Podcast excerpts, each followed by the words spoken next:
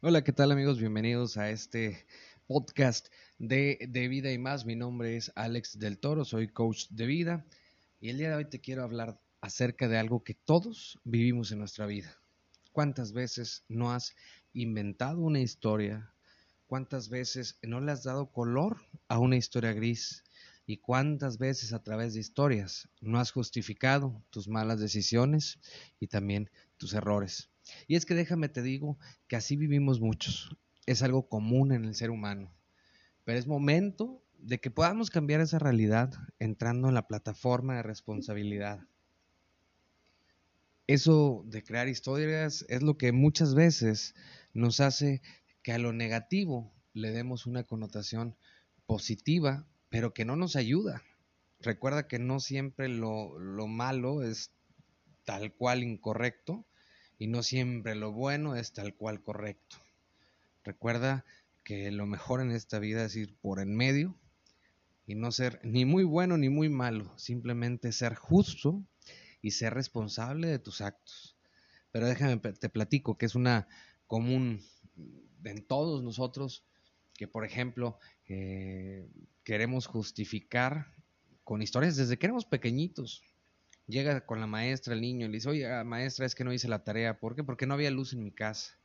Oye, ¿no tenían lámparas? Sí, pero las lámparas no tenían pilas.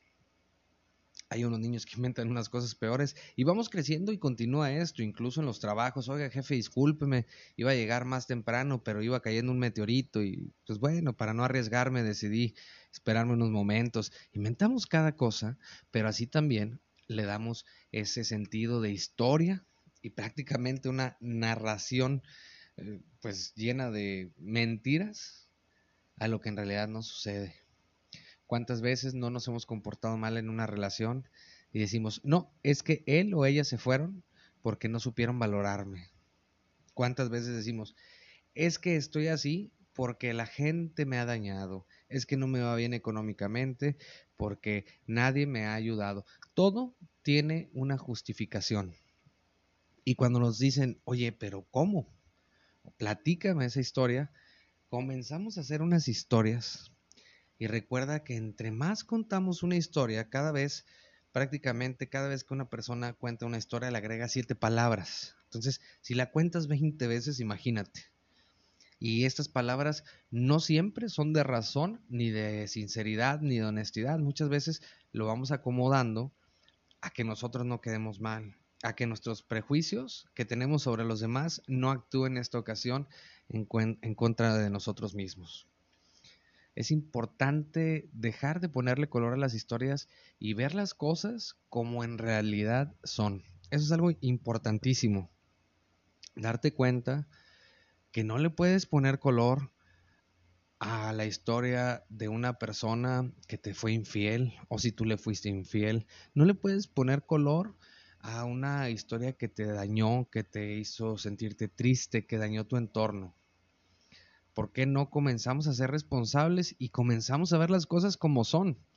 Muchas personas, entre ellos que han escuchado a, a Odín Duperón, pues él dice que es el, mes, el pensamiento mágico pendejo. Yo no me referiría así a las personas que son optimistas y positivas e idealistas. Pero recuerda que los dos extremos son malos.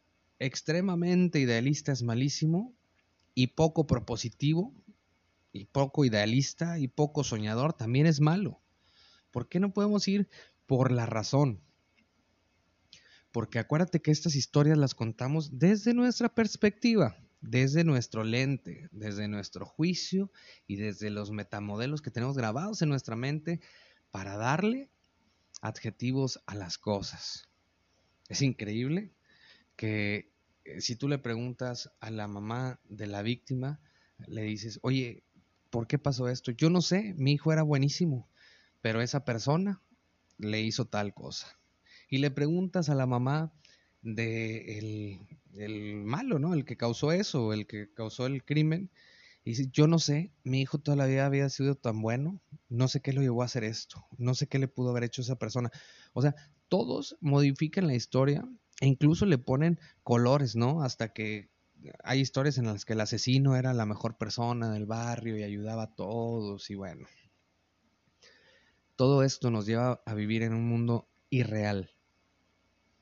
Nos lleva a vivir en un mundo en el que creemos que ser papás nada más es tener hijos y nada más es dar dinero o buscar cómo comprarle las cosas que quieren.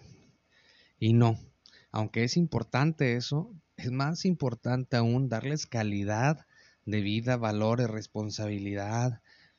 Eh, y, y, luego ves al niño todo desorientado y los papás cuentan una historia de que no, es que él es así porque bla, bla, bla, y le encanta esto. Y endulzan esa historia para justificar que ellos no brindan tiempo de calidad como padres.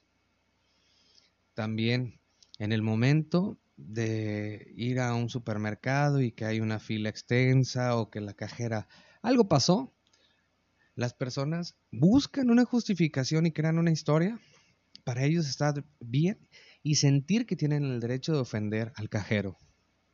Es increíble. Ahora, también hay cajeros que te ofenden, te tratan mal, te hacen malos comentarios, son déspotas o lo que tú quieras, y ellos tienen una justificación que es, pues es que no me pagan bien. ¿Cuántas veces no lo hemos escuchado? A mí me ha pasado. Oiga, señorita, es que podría. Oiga, joven, no puedo ahorita. Oiga, señorita, pero yo no le estoy hablando mal. Pues sí, pero yo no puedo. Para lo que me pagan, esto es lo que hago ya. Entonces, buscamos una justificación a todo para nosotros quedar bien, aunque esta es una naturaleza humana, es una naturaleza que nos está destruyendo y que nos está llevando a separarnos socialmente y que nos está llevando a creer que yo tengo la razón sobre todas las cosas. Y eso que dicen ese pensamiento mágico pendejo que como te digo, yo no comparto el expresarme de esa manera y menos ante algunas eh, personas que me escuchan, pues bueno, tiene algo de cierto porque hay personas que dicen, es que yo merezco todo. Y te voy a decir algo, hay principios de vida, principios de libertad, principios de autonomía. Hay muchos tipos de principios que se deben respetar en cada persona. Pero el que te respete no significa que tú merezcas más de eso. O sea, ¿a qué voy? Eh, por ejemplo, entre vecinos. O sea, yo respeto tu cochera para no estorbarte, pero no significa que porque yo te respeto, tú tienes el derecho de pararte en la mía porque mereces todo por derecho divino y tú eres mágico y eres positivo y eres bla, bla, bla. O sea, aquí tienes que respetar. No significa que tú puedas echar tu basura en mi bote. No, es que yo soy libre, yo lo veo bien. Pues sí, haz las cosas que te gusta hacer contigo mismo sobre los demás, recuerda que sobre las personas no tenemos, decimos mi novia, mi hijo, mi papá, mi mamá, mi, lo que tú quieras, pero recuerda que no tenemos eh, ningún sentido de propiedad sobre las personas. Y tampoco podemos creer que, oye, es que yo me paro en la cochera del vecino, siempre le aviento la basura, eh, las heces del perro las barro para su lado. Y cuando pasa algo, esperes que él reaccione bien tú dices que tienes que reaccionar bien porque me lo merezco. Es que yo así soy, me lo merezco. Pues no. Recuerda que todo lo que recibimos nos lo ganamos, sea bueno o malo, hay que ganárnoslo. Entonces no es cierto que tú mereces algo si no has hecho antes algo para ganártelo. Los invito a que entremos a esta plataforma de responsabilidad, dejemos de contar historias que no son, salgamos de nosotros mismos, veamos la situación y le demos los adjetivos y la connotación simplemente la que es. Eso nos va a ayudar a cambiar esta sociedad, a evitar muchos problemas que hay, mucha separación social, muchos divorcios, mucha violencia.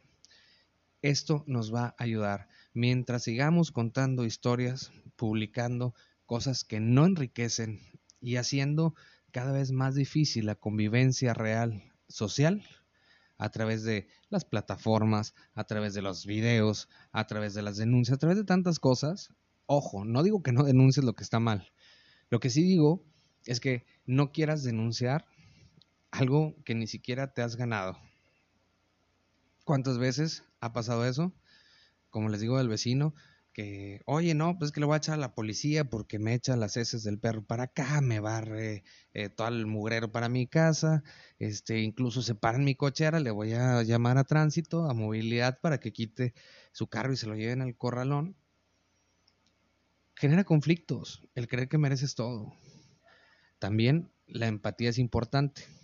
La empatía nos ayuda a poder entablar esa relación social de convivencia con las personas. Pero una cosa es ser empático y otra es que eh, la persona que es abusiva se quiera aprovechar de la empatía y que cuando lo haga tenga un pretexto, una justificación, una excusa y que cuando le pregunten qué pasó, cuente una historia que está totalmente hecha a colores de su preferencia. Comencemos a ver el mundo como es, ejerzamos el respeto, la empatía y vamos a unir esta sociedad que se está haciendo trizas, se está despedazando.